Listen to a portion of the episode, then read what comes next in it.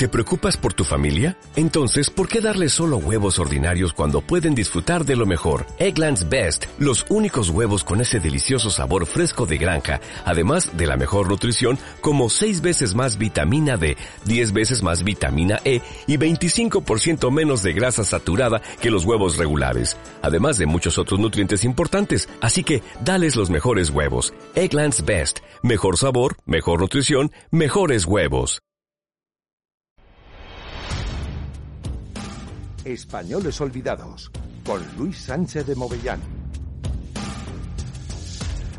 Muy buenos días, señoras y señores oyentes. Estamos en una nueva edición de Españoles Olvidados y hoy vamos a tratar de otra de las eh, mujeres de la larga saga, saga que estamos eh, contando en, a lo largo de toda esta temporada. Y hoy vamos a hablar de Cristina de Arteaga y Falguera. Eh, María Cristina de Arteaga y Falguera es hija de los futuros duques del Infantado y descendiente del poeta y primer marqués de Santiñana, don Íñigo López de Mendoza y de la Vega. Iba a nacer en la localidad guipuzcoana de Zarauz el 6 de septiembre de 1902 en la residencia familiar de veraneo La Villa Santillana. Sus padres fueron Joaquín de Arteaga Echagüe, marqués de Santillana, quien años más tarde ostentará el título de decimo eh, séptimo duque del infantado e Isabel Falquera Morena, tercera condesa de Santiago de Cuba, dama de la Orden de María Luisa, quien fue asimismo dama de la corte de las reinas María Cristina y Victoria Eugenia. La reina regente, María Cristina de Habsburgo Lorena, fue su madrina de bautismo y la pequeña recibió su nombre en su honor. Fue la cuarta de diez hermanos, Elvira, Andrés Abelino, María Belén, María Cristina, Sofía, Íñigo, que era el heredero del ducado, Jaime, Teresa de Jesús, Elisa y Francisco de Borja. Mm, por hacer un excursus acerca del padre de Cristina Arteaga, don Joaquín Ignacio de Arteaga Echagüe, es un hombre, es un vasco que nace en San Sebastián en 1870, va a estudiar en los jesuitas de Zaragoza y Chamartín de la Rosa, eh, fue iniciador de diversas e importantes obras de ingeniería de carácter hidráulico en España, como por ejemplo el embalse de Santillana, que provee de agua, como ustedes saben, a la ciudad de Madrid. Eh, fue un embalse que se hace en la Sierra de Guadarrama para canalizar el agua del río Manzanares y la verdad va a ser una de las grandes eh, construcciones hidráulicas, luego vendrá el canal de Isabel, II, y eh, el padre de la autora que hoy tratamos, eh, Cristina de Artaga, va a constituir en 1905 la empresa hidráulica Santillana Sociedad Anónima. Fue diputado a Cortes por Zumaya, senador por derecho propio, Ojo, caballero de la Orden del Toisón de Oro, gentilhombre de Cámara del Rey Alfonso XIII, con ejercicio y servidumbre, eh, y almirante de Aragón. Fue también el financiador de la restauración arquitectónica y académica del Real Colegio de España en Bolonia. Eh, es importante el análisis, eh, digamos, genealógico de la que hoy, de la autora que hoy vamos a tratar, para ver efectivamente de quién se trata. Bien, mm, la autora eh, que hoy estamos tratando, he hecho un pequeño bosquejo de quienes fueron su padre y su madre, fue bautizada el 12 de septiembre en la parroquia de Santa María la Real de Zaraut y su infancia va a transcurrir entre la residencia familiar en Madrid, un bello palacio, hoy desaparecido en el Paseo del Prado, exactamente eh, la residencia de los duques del Infantado donde vive nuestra autora, fue el Palacio de Chifré, que era un palacete de estilo neoárabe, neomudéjar, conocido también como la Pequeña Alhambra y situado en el Paseo del Prado 18, con vuelta a la calle Lope de Vega y frente al Museo del Prado. Antes residieron en un palacio propiedad de los condes de Santiago de Cuba, abuelos maternos de Cristina de Artaga, que daba a la Plaza de la Independencia en el solar de la antigua Plaza de Toros de la calle de Alcalá. Bien, mm, desde muy niña eh, estudia los idiomas inglés y francés y va a participar en representaciones teatrales, actividad por la que sintió de joven una gran afición y que lleva a cabo en familia junto con algunos amigos durante los veraneos en Guipúzcoa. Su gusto por la escritura aparece en la infancia. Cristina toma parte en concursos literarios para niños donde consigue algún premio y crea un club literario con sus hermanos y amigos, en el cual practica la oratoria y presenta sus primeras composiciones como novelas y poemas.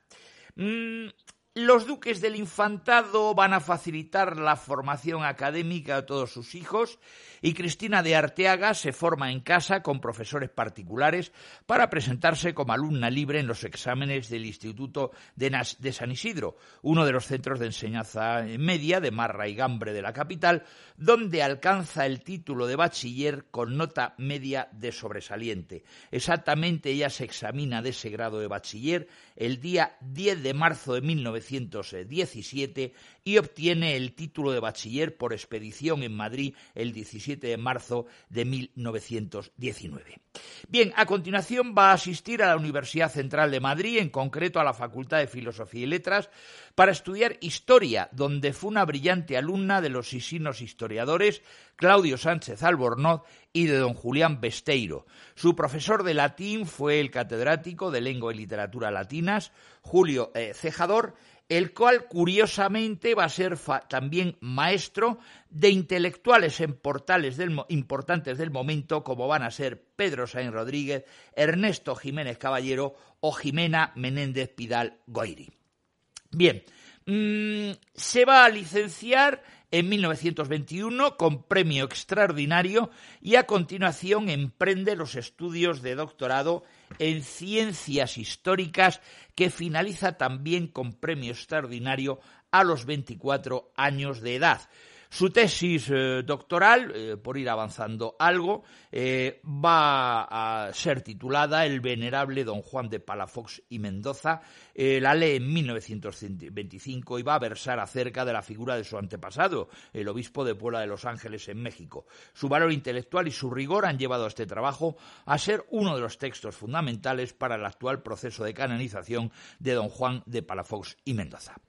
Bien, en 1924 va a recibir Cristina de Arteaga del rey la Gran Cruz de Alfonso XII por su excelente expediente académico y por ello los miembros de la Confederación Católica Femenina de Estudiantes solicitan al Ministerio de Instrucción Pública eh, dicho reconocimiento para su eh, compañera y dan un homenaje a Cristina de Artaga, ya que es además su fundadora y presidenta honoraria. Esta pasión por el estudio la hizo muy conocida entre la alta sociedad madrileña, donde de manera evidente destacaba por su enorme cultura y afán de conocimiento. Su juventud transcurre alternando los estudios superiores con las diversiones y actividades propias de una joven aristócrata del momento. Así, Cristina de Artaga asiste en Madrid a bailes en el Palacio de Oriente, a representaciones en el Teatro Real, donde llama la atención por su elegancia y distinción. De hecho, el marqués de Santofloro, Agustín de Figueroa, recordaría años más tarde la presencia de Cristina en un baile en el Palacio Real, presidido por los reyes Alfonso XIII y Victoria Eugenia en enero del 25. Eh, dejo hablar al marqués de Santofloro. Durante gran parte de la noche he conversado con Cristina de Arteaga, que acaba de publicar su libro de versos sembrad. Nada hace prever su vocación religiosa, su total alejamiento de un mundo que parece atraerla. Bajo el oscuro flequillo brindan sus grandes ojos claros y aterciopelados de mirada misteriosa. Su cabeza recuerda la de un paje del medievo. Fin de la cita. También participa Cristina Infantado, como se la conoce entre los miembros de la nobleza, en concursos hípicos como el que tuvo lugar en el Monte del Pardo en los aledaños del actual Palacio de la Zarzuela el mes de mayo de 1925. A dicho concurso asistió la infanta Beatriz de Borbón, ya que el torneo se celebraba en honor de su madre, la reina Victoria Eugenia. Su talento a caballo y en partidas de caza es épica y aparece reseñada en la prensa contemporánea. Cito: Respecto a deportes, la señorita del infantado prefiere la equitación. Quien la haya visto en la venta de la rubia intrépida y gentil amazona corriendo gamos, no puede dudar de la sinceridad de esta contestación. Igualmente al periodista eh, Luis Manzanares le confirmó que casi, cito palabras de Cristina Artaga, casi nunca faltan las correrías de liebres que se organizan en Algete, la hospitalaria finca de los duques de Alburquerque, ya que el caballo, junto con el tenis y natación, son mis deportes favoritos. Fin de la cita. Asimismo, Cristina de Arteaga se implica durante sus años universitarios en la Federación de Estudiantes Católicos, asociación estudiantil de corte conservador, en la que tuvo un papel principal. La facilidad de Arteaga para hablar ante un auditorio la lleva a protagonizar esmerados discursos en teatros de Madrid, Valencia o Zaragoza. Su hermana menor, Teresa, marquesa de la Eliseda, recordaba a Cristina como disertadora muchos años más tarde. Cito, algunos de vosotros quizás la recuerden aquellos tiempos, paseando el escenario de un teatro madrileño con su andar femenino y gracioso, eh, jugando con su collar mientras daba una conferencia con una soltura oratoria y una cultura impropias de sus 18 años. Fin de la cita. En 1921 interviene en un acto escolar de dicha federación en Madrid cuando pronuncia una locución en el conservatorio.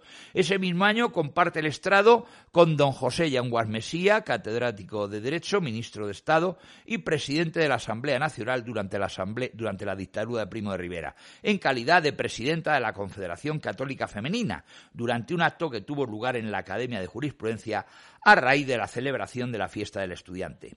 En la capital eh, aragonesa asiste en 1923 como ponente en el Congreso Nacional de Estudiantes junto a otro excelente conferenciante y estudiante, José Antonio Primo de Rivera. Compañero de clase en algunas asignaturas comunes de sus carreras. También fue amigo y compañero de clase Ramón de la Serna y Espina, hijo de Concha Espina, eh, paisana mía y unas grandes escritoras españolas, y en ocasiones emplea su facundia en actos puramente católicos, como la Asamblea de la Acción Católica de la Mujer que se reunió en Madrid del 3 al 6 de mayo de 1926. En la ceremonia de clausura, Cristina de Artaga pronuncia el discurso de clausura titulado El ideal de amor de San Francisco, bandera que pretende alzar la acción católica de la mujer. También toma parte en actos benéficos como la fiesta que se organizó en el Hospital Militar de Carabanchel en marzo de 1922 y en ella Cristina declama una composición propia creada ad hoc para el acontecimiento y que dedica a la reina eh, Victoria Eugenia. En estos actos de carácter público destaca siempre por su clara dicción. El elitismo de su entorno familiar y social no hizo de Cristina una mujer altanera o distante. Al contrario, Manuel Lora Tamayo recordaba en su necrología de Cristina de Arteaga la personalidad de la joven estudiante con quien compartió pupitre en la universidad y lo hace con las siguientes palabras. Era una muchacha encantadora, deporte distinguido, amable y con viva simpatía. Aquellos años la nobleza española se hallaba muy alejada del Estado llano y sorprendió más entre nosotros el talante sencillo de la eventual compañera. Fin de la cita. Otro testimonio al respecto aparece en la edición sevillana del ABC años más tarde y José Montero Alonso recuerda con agrado a la que fue compañera de aulas en la Universidad de la calle San Bernardo, la autora de Sembraz, que paseaba por el claustro del antiguo noviciado de jesuitas y amiga de todos. Y lo hace el, eh, el crítico Montero de la siguiente manera. Cristina era siempre sencilla, supremamente sencilla, y todos la estimábamos lealmente. Maneras sobrias, expresión sonriente, amor a los libros. Eran todavía pocas las muchachas estudiantes, y entre ellas Cristina de Arteaga, una fina sonrisa en el rostro bajo un flequillo muy moderno, ponía a diario la gracia de su silueta airosa. Todos nos sentíamos un poco orgullosos de sentirla entre nosotros como una compañera más, bajo la misma preocupación de los exámenes próximos, en nuestros mismos bancos, con los mismos problemas de libros y de apuntes. Cristina tenía un maravilloso recuerdo de su paso por la universidad, Así responde al periodista Luis Manzanares cuando la interroga sobre cuál fue su emoción más íntima como estudiante. Cito, la de final de carrera, y añade, nunca olvidaré mi despedida escolar. Mis compañeros de doctorado y yo celebramos la terminación del curso con un banquete en esta casa, se refiere al Palacio de los Duques del Infantado. La fiesta fue cordialísima, cordialísima y triste, poco porque como el personaje de la Casa de la Troya, todos pensábamos que nuestra vida de estudiante, risas y doradas inquietudes, había hay terminado. Fin de la cita. Asimismo, le comenta al periodista Manzanares cuáles son sus escritores favoritos. Su poeta de los siglos de oro es Lope de Vega. Rubén Darío de los contemporáneos. Escoge a Gabriel Miró de entre los narradores españoles y de los extranjeros a la inglesa Elinor Grain y a los franceses Varese y Huysmans, autor este último de route, libro que le fascinó.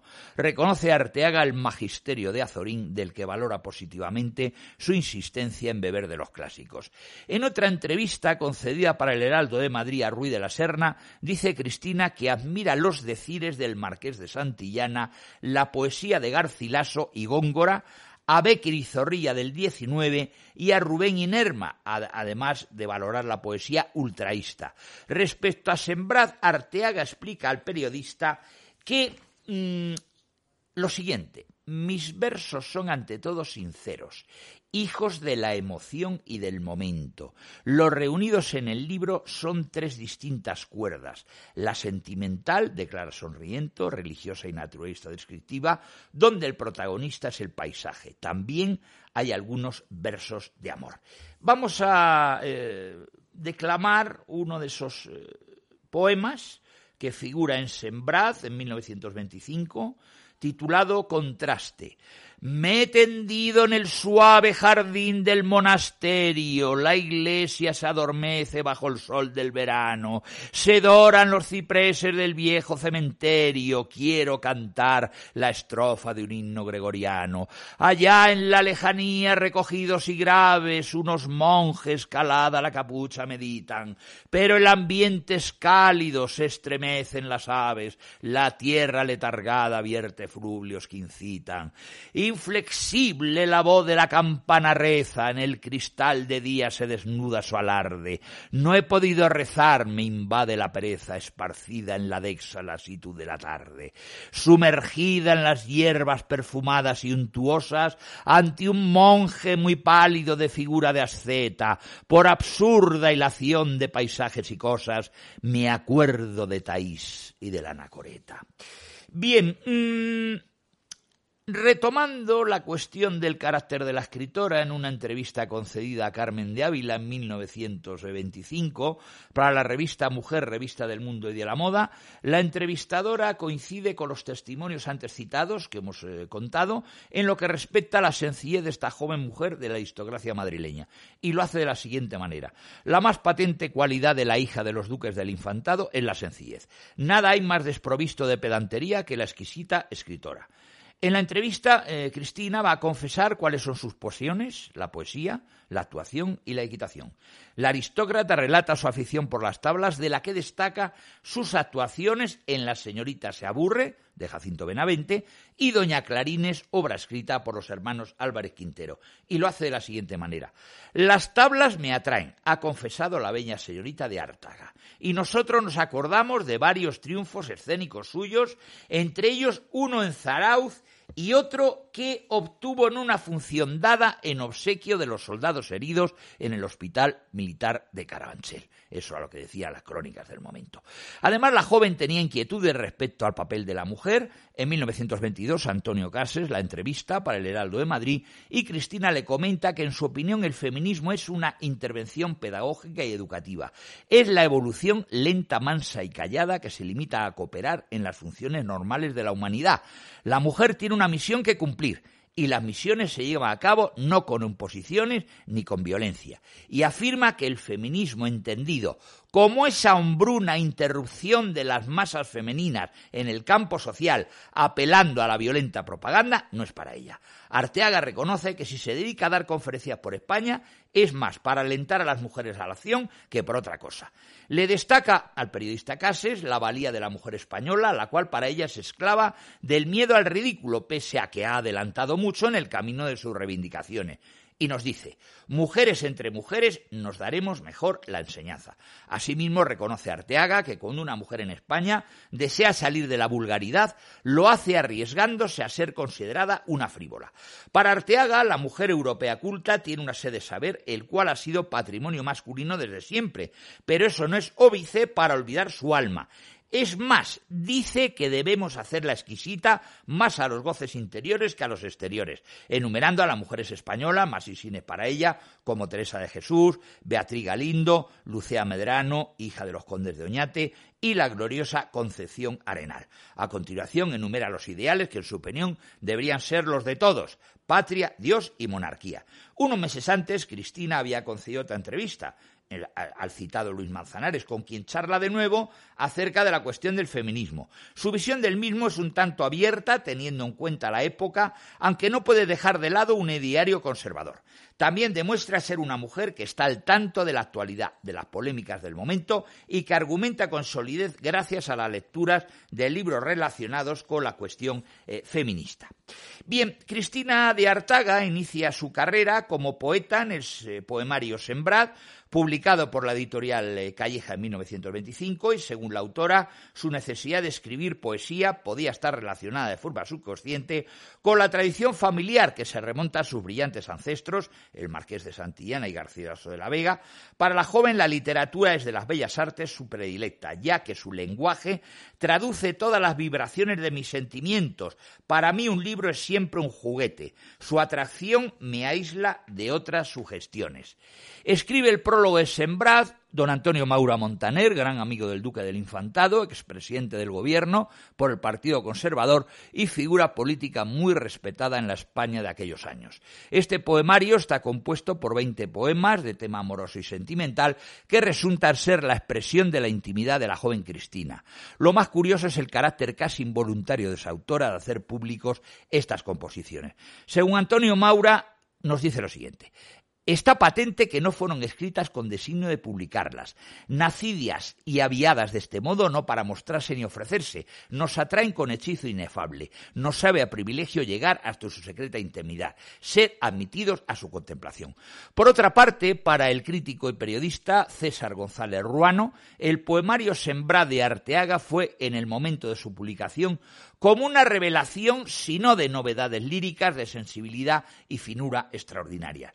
La propia Cristina, ya una anciana prioria del monasterio sevillano de Santa Paula, indica al respecto de la publicación de Sembraz que, cito, hace muchos, muchos años publiqué en 1925, recordemos, en La Flor de la Juventud, ese inevitable libro de versos con el que suele inaugurarse una vocación literaria. Es interesante observar cómo la autora califica este libro de inevitable y cómo un amigo cercano a ella advierte el carácter circunstancial de la obra, pese al éxito que logró entre la prensa española y el público lector. Los poemas de Sembrad estaban redactados al menos un año antes de su publicación en 1925 y así lo va a revelar el periodista eh, Francisco Rodríguez Marín en la nota necrológica que publica en el diario El Debate a raíz del fallecimiento de Antonio Maura. A esto hay que añadir que otro amigo de la familia, el musicólogo y musicógrafo valenciano Víctor Espinor, revelaba cuatro años antes en un eh, eh, artículo de prensa que tuvo la oportunidad de echar un vistazo a un cuaderno de poemas de Cristina cuando era apenas una joven de 18 años. Bien, mm, vamos a declamar otro de los eh, poemas de, este libro del año 25 de Sembraz, eh, titulado Lo intrazado. Las carreteras como reptiles son largas y amargas, las cruzan con tráficos viles, las turbas malditas, las turbas serviles. Tengo horror al camino trazado, prefiero el sendero modesto olvidado que trilla el ganado, un esbozo de senda vacía tan mía que nunca pretenda otra vía, pero más senderos muy llanos con lodos de todos los rastros humanos. Yo pienso en lo inmenso, magnífico y rudo, donde mi destino devaste un camino desnudo. Bien, mm, para el crítico contemporáneo José Carlos Mainer, Sembrad es un libro, cito, que reflejaba una inspiración bastante convencional que mezcla cierta sensibilidad para el paisaje castellano y la predilección por un tono intimista donde con algo de buena voluntad pudiera rastrearse el paso de Antonio Machado. Eh, Canta en ese libro, nos dice Mainer, la resignación, la entrega afectuosa, la negación sin destinatario excesivamente implícito. Bien, mm, el carácter excepcional de este libro de Sembrás se ve reforzado por las circunstancias de la poesía española del momento. Ernestina de Champursen, María Teresa Roca de Togores y Cristina de Arteaga se van a hacer muy populares hacia mediados de la década de 1920 al coincidir la publicación de sendos poemarios que obtuvieron una importante relevancia en el mundo literario y social. Bien, la popular de Cristina llega también al mundo de la música, ya que uno de sus mejores compositores clásicos, Joaquín Turina, puso música a tres de sus poemas en 1927, Corazón de Mujer, Lo mejor del amor y Cunas. Además, la crítica María Antonieta González López señala que Arteaga participó y venció en un certamen poético los Juegos Flores Teresianas, y Ernestina de Champursen va a retratar en 1928 el estilo poético de Artiaga en otra misiga dirigida a su amiga Carmen Conde, y lo hace de la siguiente manera. Cristina de Artaga, si estuviera bien, podría iluminar con su experiencia nuestras discusiones. Misticismo sensual, sensualismo mística, ella lo ha probado todo, ha sufrido por todo. Dicen será muy difícil saber la verdad, que su amor humano, divinizado, sobrenaturalizado, encontró medio de humanizarse religiosamente. Su locura es una reacción de tantas exaltaciones. También escribió Cristina de Artiaga artículos para la prensa periódica, firmados con su nombre seudónimo, por ejemplo, entre 1927 publica en La Nación diversos artículos eh, versados en temas eh, religiosos y pese a la educación tan libre y abierta de la que pudo disfrutar y a los diversos viajes que realiza por España y Europa, desde muy niña con su familia, los cuales manifiestan su talante mundano, Cristiana de Arteaga siente desde muy pronto una gran vocación religiosa. Desde la adolescencia suele tomar parte en retiros espirituales y se convierte en amiga del padre José María Rubio, eh, jesuita, que será en adelante su padre espiritual. No obstante, la joven aristócrata vive también una relación sentimental con un hombre de un estatus social inferior al suyo, que acabó en un triste desengaño amoroso y así la hija del duque del infantado sufre una crisis que afecta a su salud psíquica, de la cual trató de recuperarse pasando una temporada en un sanatorio en Francia. Bien, mmm, Cristina de Arteaga decide cortar de manera radical con su vida tranquila y acomodado e ingresa en la abadía de Santa Cecilia en Solesme, Francia, el 16 de julio del 27, perteneciente a la orden benedictina, aunque lo abandona antes de tomar los hábitos por encontrarse enferma. Vuelve a Madrid en 1929, se dedica a la escritura de estudio, retoma su interés por la historia, va a redactar el diario del viaje a Alemania del venerable don Juan de Palafox, del cual yo ya lo hemos comentado. Su vocación religiosa sigue adelante y la joven poeta se convierte en Sor Cristina de la Cruz.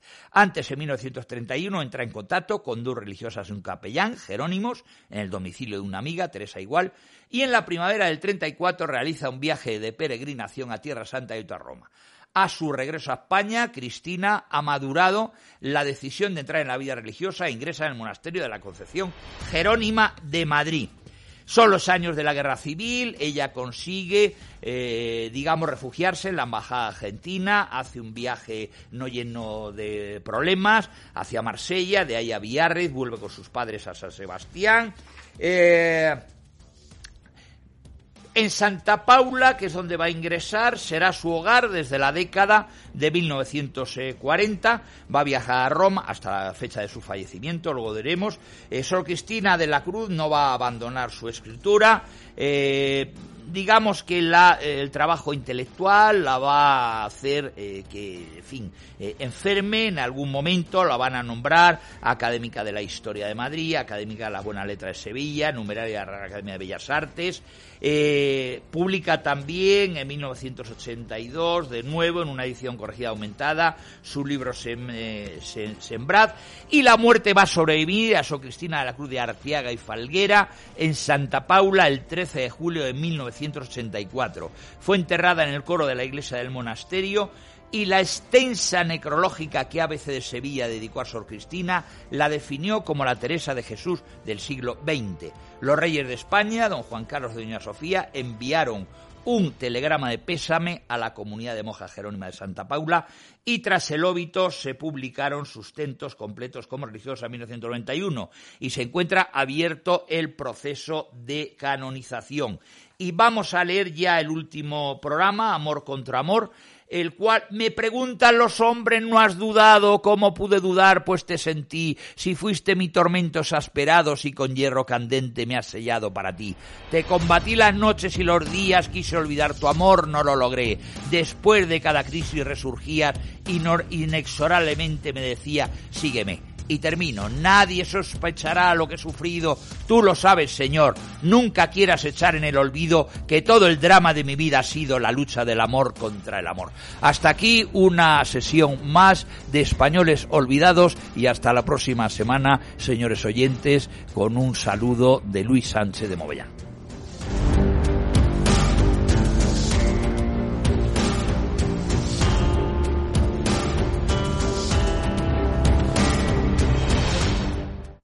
¿No se merece tu familia lo mejor? Entonces, ¿por qué no los mejores huevos? Ahora, Egglands Best están disponibles en deliciosas opciones. Huevos clásicos, de gallina libre de jaula y orgánicos de Egglands, que ofrecen un sabor más delicioso y fresco de granja que le encantará a tu familia. En comparación con los huevos ordinarios, Egglands Best contiene la mejor nutrición como 6 veces más vitamina D, 10 veces más vitamina E y el doble de omega 3 y B12. Solo Egglands Best. Mejor sabor, mejor nutrición, mejores huevos. Visita egglandsbest.com para más información.